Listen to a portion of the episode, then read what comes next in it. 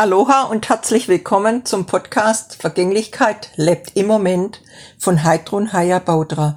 Episode 76 Genuss.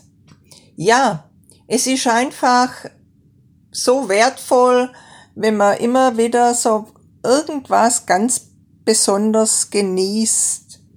Egal ob das ein Blick ist, ob das äh, ein Kaffee ist, ob das ein Getränk ist, ein Essen oder das Zusammensein mit jemand oder eben jemand vielleicht unverhofft oder spontan zu treffen.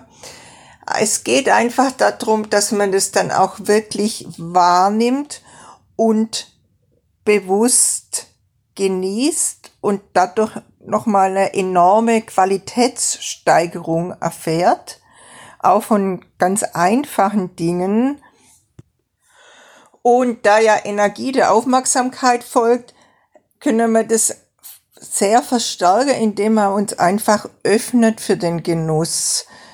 Dass wir wirklich so in diese Haltung in den Tag gehen oder in den Moment gehen, äh, offen für Genuss zu sein.